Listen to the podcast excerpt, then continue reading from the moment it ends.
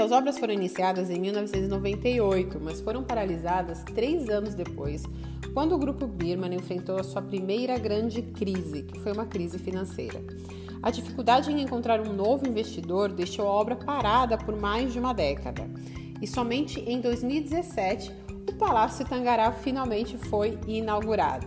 E já abriu logo com uma categoria de Masterpiece no Brasil, que é a, o primeiro hotel a ganhar seis estrelas no país e segue hoje administrado pela Otker Collection. Mas depois de dois anos apenas de abertura, veio mais uma crise, a crise global da Covid-19, que abalou o mercado de hospitalidade e gastronomia, deixando muitos empreendimentos e gestores enfrentando graves dificuldades com todo o setor de serviços, turismo e hospitalidades fechados. Mas mesmo assim, o Palácio Tangará parece ter sido blindado contra essa crise. É, sabemos que é um perfil de hotel cinco estrelas e a continuação de investimentos teve uma parcela de participação nos bons resultados. Mas isso não é a única justificativa para o seu sucesso. Mudanças estratégicas, investimentos e uma gestão alinhada levaram sim o empreendimento a ser um dos primeiros a se recuperar. Como se inspirar no hotel que passou por uma crise financeira, ficou fechado por uma década e, com apenas dois anos de abertura, conseguiu superar a crise e melhorar seu faturamento? Está entrando no ar mais um episódio do Bate-Papo da Hotelaria, o primeiro podcast criado para ajudar você que é empreendedor ou gestor do mercado de hospitalidade e alimentos e bebidas.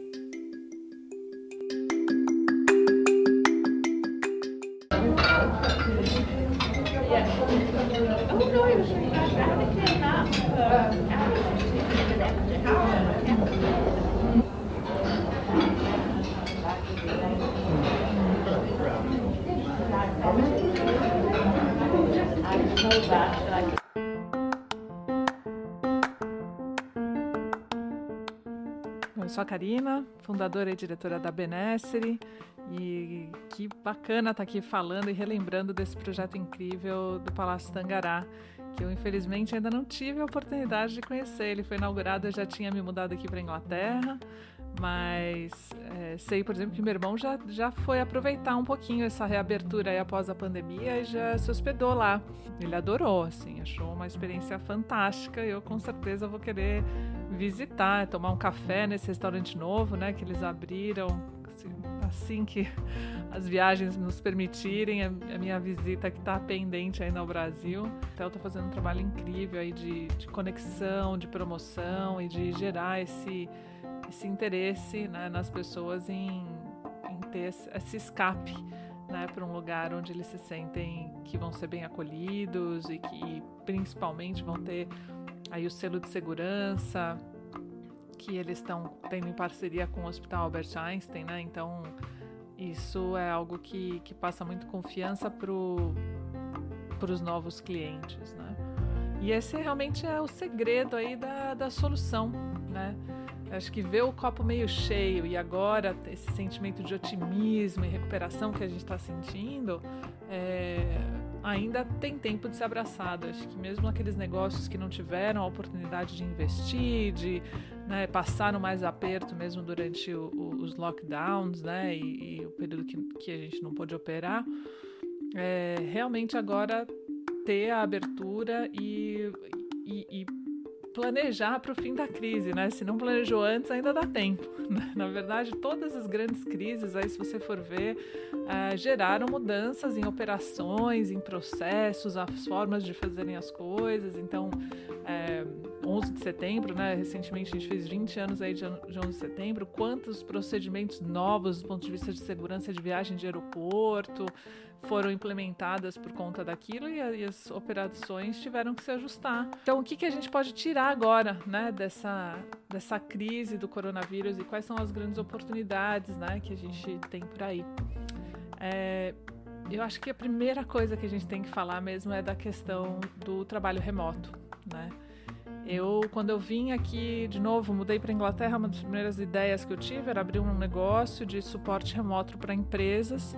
Na época eu pensei, falei, vou trabalhar com hotel, restaurante, oferecer, né? É, tem tantos serviços que eu imaginava que eu poderia ajudar e apoiar um gerente geral remotamente. E tive muita dificuldade, assim, de, de fazer esse serviço ser entendido. Mas como? Você não vai estar tá aqui, não vou estar tá vendo. Uma dificuldade muito grande. E agora essa é a grande oportunidade, né? Esse mito de ter que estar tá com a equipe toda dentro, tem, tirando a operação mesmo, óbvio, o garçom, o recepcionista, né? Tem muitos setores que a gente não precisa estar uh, tá dentro do hotel e tem oportunidade de outsourcing. Então, será que você precisa mesmo de equipes inteiras uh, dentro do hotel? Será que isso pode ser compartilhado? Aqui na Inglaterra é muito comum, eu já tenho alguns parceiros assim, que são desde controllers outsourced, que tem vários clientes pequenos, uh, obviamente a, a figura de, de, diretor não executivo, muito se popularizou muito também. É claro que abrir portas para novos mercados, rever o seu cenário competitivo, rever quem são os seus competidores, mas também quem são os seus clientes. Será que você está conversando com todos eles? Né? A, aqui, muitos hotéis, restaurantes que estão acostumados a falar só com cliente business, de repente tendo que atender famílias, adequar seu serviço, seu discurso, sua comunicação. Então, ter essa, essa abertura né? E, e assim, acho que tem um, teve uma pesquisa da Deloitte que falou de, do elemento fundamental para essa recuperação e para realmente faturamento superar o que era antes. A gente ainda está longe disso para a maioria dos, maioria dos negócios. Acho que o Tangará foi realmente é, um caso atípico. Eu procurei, viu? Procurei bastante para ver se eu achava algum outro caso semelhante, mas não encontrei é, um, um case por exemplo, daqui de algum estabelecimento que está vendendo mais do que antes. Mas essa pesquisa da Deloitte que eles falam que a chave está na confiança. Né? Então, a confiança física, então confiar que o espaço é seguro. Então, o que você pode fazer para garantir que o espaço é seguro, limpo, seguindo os protocolos todos necessários. Confiança financeira, né? Então, que as políticas de cancelamento, as políticas de que realmente aquele investimento vai ser, uh, vai valer, né? Uh, a confiança emocional, né, de que as, as, o bem-estar emocional dos seus funcionários, seu enquanto cliente, vão ser respeitados e a confiança de que a informação é segura também, de que os seus dados, de que a sua informação, de que está tudo sendo tratado de forma segura. Então, é, isso. Acho que olhar para a parte remota, focar na confiança em todas as frentes é, é, super importante e fazer um novo estudo aí de quase um SWOT do zero. Né? Quais são as oportunidades, ameaças, o que, que a gente pode fazer diferente e enxergar o copo meio cheio. Sempre é, é uma boa pedida.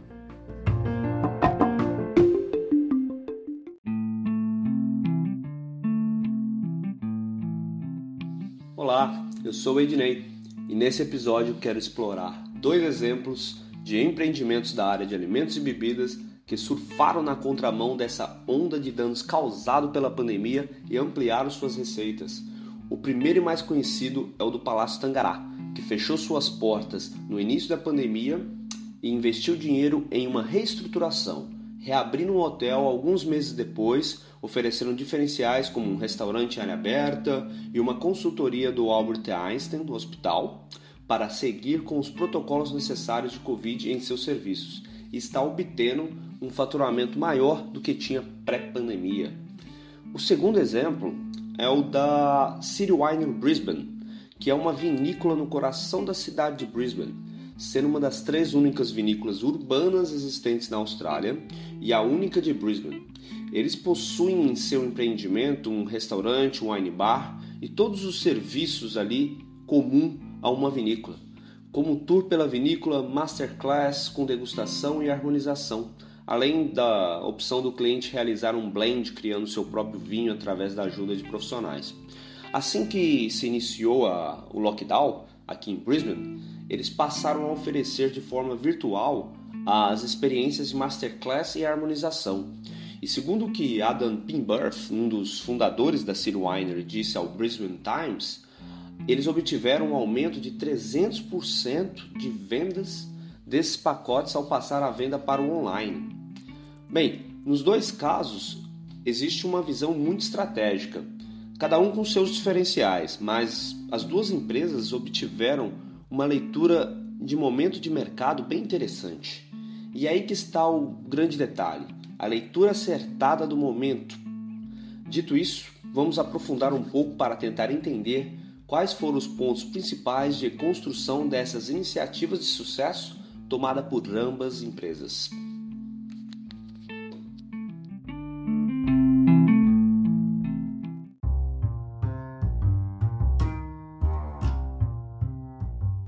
Minha visão como hoteleira que trabalha com esse mercado de luxo e exclusividade há muito tempo, o Palácio Tangará é um dos projetos mais incríveis que eu já vi e, e dentro de um centro urbano como São Paulo conseguiu trazer é, tanta natureza e tanto requinte para dentro de uma cidade tão urbana, né?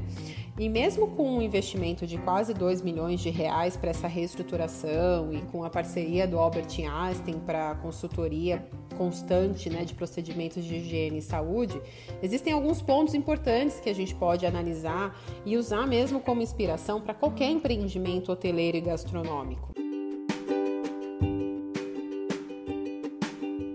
para você que não me conhece ainda, eu sou a Camis Moura, fundadora da Pineapples Brasil, a primeira empresa de assessoria digital criada para ajudar você que é empreendedor ou gestor do mercado de alimentos e bebidas. A gente vai te ajudar a descascar todos os abacaxis que aparecem nesse mercado que é fantástico, mas que também precisa ser bem planejado.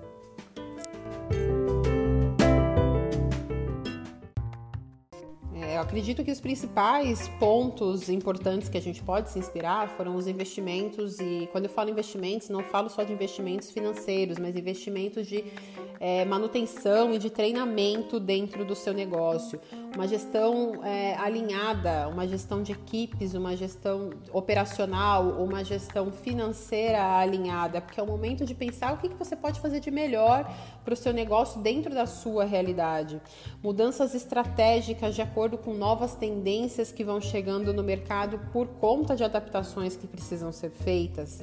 É, melhoria de protocolos de higiene e segurança e pensar em outros nichos que você pode atender, como eventos privativos e celebrações mais intimistas.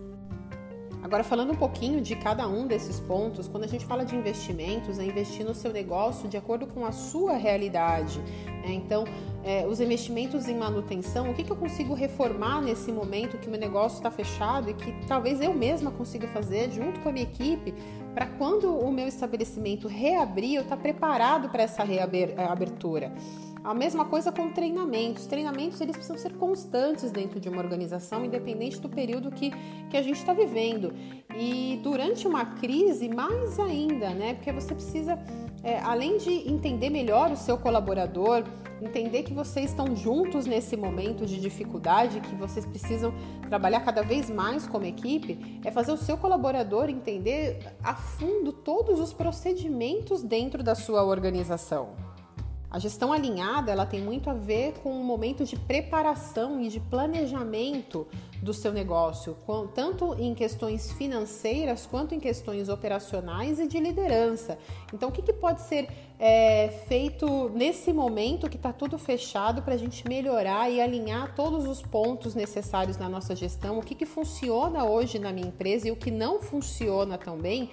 Que eu posso melhorar ou que eu posso retirar para continuar me mantendo durante essa crise e até mesmo quando ela passar. E quando nós falamos de novas é, mudanças estratégicas e de novas tendências, é ficar ligado com o que está acontecendo no mercado, de acordo com as mudanças que precisaram ser feitas por conta da pandemia, né? Então, o que, que precisou ser melhorado, o que, que precisou ser reestruturado, o que, que a gente precisou se adaptar para continuar atendendo o cliente, mas com medidas de segurança e que ele se sinta ali seguro, né, de, de não correr o risco de, de, de contrair alguma doença por, por estar naquele meio.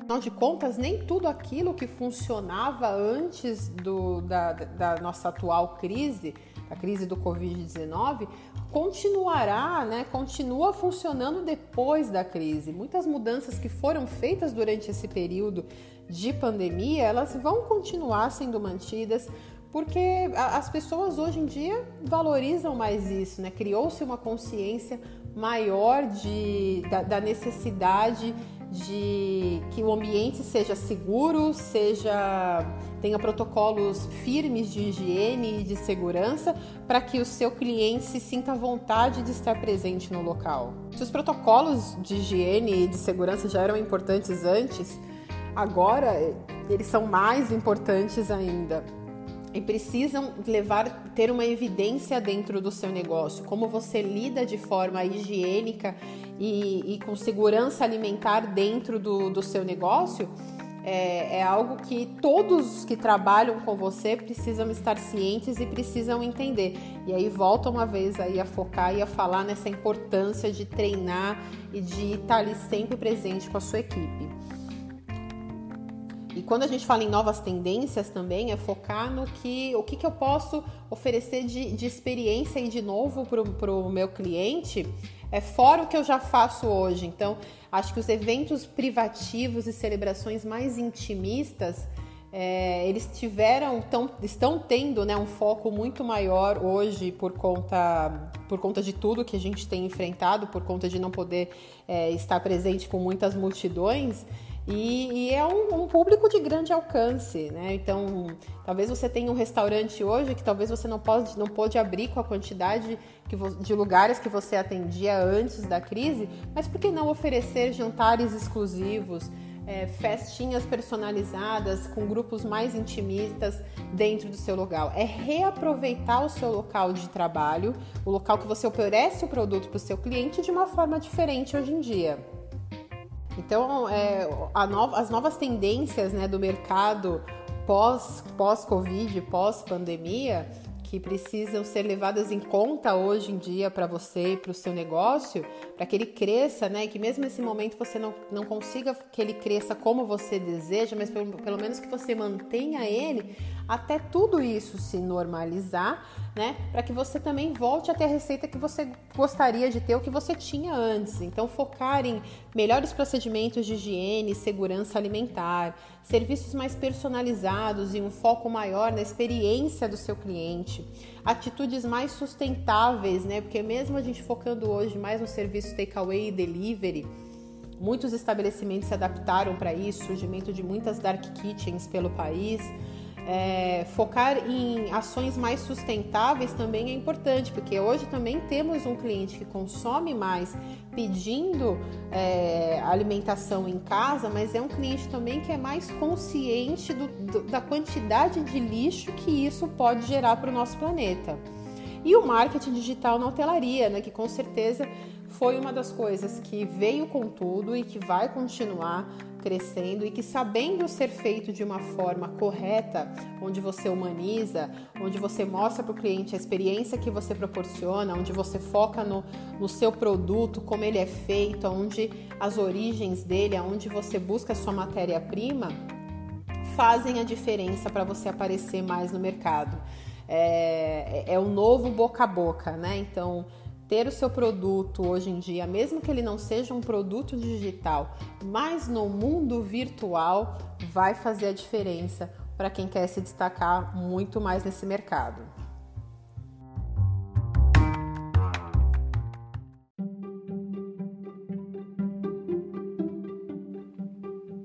Nossa, bom, o Palácio Tangará é um projeto que eu me lembro ouvir dele desde o comecinho da minha carreira em hotelaria, né, no, em São Paulo. E aí abriu finalmente 2017, acho que depois de quase 20 anos né, de antecipação. Então você imagina que para pouco mais de três anos depois de inaugurar, ou três anos depois de inaugurar, eh, sofreu uma pandemia, isso deveria ter sido devastador né, para os investidores. É, depois de tanta antecipação, investimento gigantesco, o hotel e os restaurantes sendo obrigados a fechar. É, mas eu acho super interessante o fato de que eles realmente buscaram tomar uma decisão mesmo consciente de não retornar igual, embora tivessem já aberto há pouco tempo e ainda provavelmente estivessem se estruturando três anos não é muito tempo, né? Num, numa abertura de um hotel para consolidar processos e mercado e tudo mais. Mas mesmo mesmo assim eles tomaram essa, essa decisão consciente de mudança e de abertura para mudanças. Óbvio que tinham uma oportunidade de investimento e acho que isso muitos, né, pequenos e médios, mesmo grandes, não tinham talvez esse fôlego financeiro para aproveitar esse tempo de inatividade para investimento em manutenção, pintura, quer dizer, para quem está acostumado a rodar com uma operação apertada, eu me lembro sempre tão difícil de conseguir fazer manutenção e fechar quarto para para fazer algum, algum serviço mais, mais demorado. Então, realmente eles conseguiram abraçar essa oportunidade e refletir no que eles poderiam fazer de diferente. É, fazer novas parcerias, com aumentar o, o, contato de vendas diretas, porque no final, com tudo isso que está acontecendo, o cliente, a gente ficou muito mais é, buscando saber quem é que está do outro lado, né? Quem está garantindo que, que aquelas condições vão ser respeitadas, e realmente de querer falar diretamente com os restaurantes, com os hotéis. Então, é, acho que é uma oportunidade realmente incrível que, que o Tangará conseguiu abraçar, né? E aí a gente tem que refletir quais, o que, que a gente pode do que eles fizeram certo, né? Que é, dentro da realidade deles, o que, a gente pode talvez trazer para o dia a dia e para a realidade de outros negócios, né? É, existe realmente uma oportunidade de retomada agora para fazer melhor do que antes?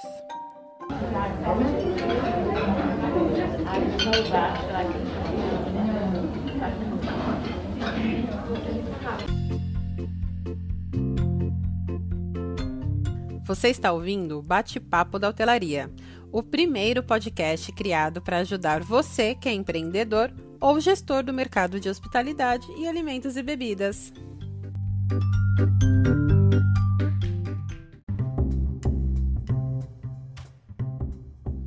Os exemplos ao qual eu citei anteriormente, da City Wine Brisbane do Palácio Tangará, Ambos os casos tiveram que inovar em suas abordagens ao cliente.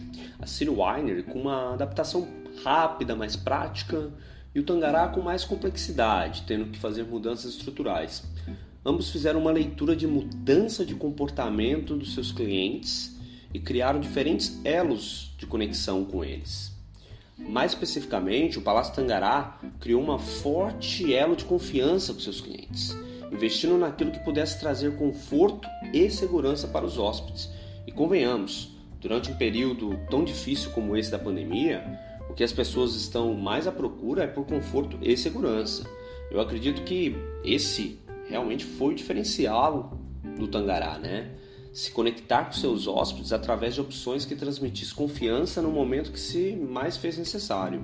Já o City Winery investiu em praticidade, em um momento em que não é tão confortável e seguro para muitos realizar atividades com um número razoável de público, eles levaram as atividades para dentro das casas de seus clientes. Tem sido para muitos momentos de transição. As estratégias tiveram de ser repensadas, teve de se adaptar e mudar alguns rumos. Estar disposto e aberto a fazer mudanças ao qual não estavam em seus planejamentos, que talvez possa parecer até um pouco drástica Neste momento é importante ter a capacidade de ser flexível a mudanças necessárias e não se agarrar a conceitos aos quais não consiga mudar. Aprender a ser maleável, fazer adaptações rápidas, às vezes do dia para a noite. Um dos grandes exemplos disso né, veio do, da área de educação. Né? Eles tiveram que mover todas as suas estruturas de aula para o modo online e para muitas empresas aí deu super certo.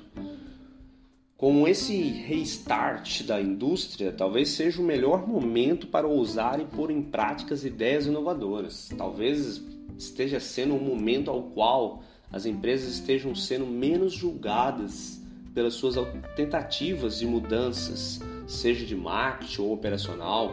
Daí uma boa oportunidade para realizar mudanças. Aprender a desaprender essas duas palavras juntas talvez tenha sido um dos grandes desafios para todos durante a pandemia. e também um grande ensinamento para todos os gestores e empreendedores. Você pensar que restaurantes de alta gastronomia que costumavam montar seus pratos em porcelana fina passaram a colocar sua comida em caixas de papelão, né? Eu sei, pois é, deve ter sido difícil para alguns chefes ver sua tão bem elaborada comida em uma caixa de papelão balançando em uma garupa de uma moto até chegar na casa dos seus clientes. Se você pensar aí um pouco antes da pandemia, se eu perguntasse para um proprietário de restaurante desses mais refinados qual era a possibilidade de ele fazer delivery, ele iria dizer que é zero, ou quase zero. Mas as coisas mudaram da noite para o dia, né? E para muitos não foi uma opção, mas a mudança se fez necessário, ao menos para aquele momento, né? O poder de adaptação e transformação se tornou a habilidade mais que requerida. Ah, mais para o lado dos hotéis, é, uma das alternativas de receitas em tempos de pandemia foi alugar as facilities, né? Ah, para, mais para clientes locais. Por exemplo, talvez algum cliente queria alugar um quarto de hotel como home office por apenas algumas horas, ou talvez alguns clientes estejam interessados em alugar somente um day use da piscina, spa, quadras esportivas ou estacionamento. Então, diversificar as opções de serviço de um hotel no intuito de otimizar receitas pode ser uma boa alternativa. Tem um outro ponto que eu acho interessante abordar, que é websites e mídias sociais de hotéis. Virou uma prática comum para muitos hotéis não investirem em suas, seus sites e demais mídias sociais, e meio que deixar na mão de sites como Book.com, Expedia, parte das vendas de suas reservas quase que terceirizando as vendas de reservas através desses sites. O que não é um problema algum, né? Porque esses sites são ferramentas mais do que importantes para realizar vendas. Porém, alguns hotéis têm investido pouco ou quase nada em suas páginas. E se teve um setor que foi muito beneficiado na pandemia foi o setor de shopping online. A pandemia serviu como um boost para o mundo online, acelerando de vez a nossa interação com esse mundo e é claro que as vendas de reservas de hotéis não estão fora desse setor do shopping online, reforçando ainda mais o quão importante é hotéis e restaurantes investirem em suas mídias. Tornou-se fundamental ter uma base sólida de interação online. Este é um potencial muito importante e valioso de uma empresa para ela deixar ali na mão de terceiros, até porque Metade das pessoas que realizam seus books nessas plataformas, Expedia, Book.com, entre outras, vão no site do próprio hotel checar informações sobre facilities, ver a imagem do hotel em geral e também verificar preço, né? Daí a importância do seu site ter um visual e ferramentas que atrai o público. Assim como dizemos que não existe vácuo na política, pois se tiver um espaço vazio ele será ocupado, acredito que o mesmo vale para o mercado em geral, e nesse caso mais específico para a indústria de alimentos e bebidas. No mundo inteiro, nós vimos o fechamento de diversos restaurantes e hotéis que não conseguiram sobreviver à pandemia.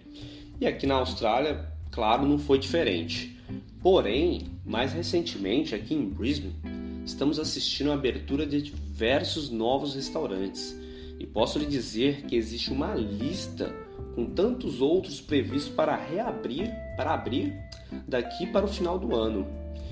Isto mostra como não existe vácuo na nossa indústria. O espaço deixado por, pelos estabelecimentos que fecharam suas portas será ocupado pelos novos empreendimentos e pelos que conseguirem sobreviver e principalmente se desenvolver para atrair esse público.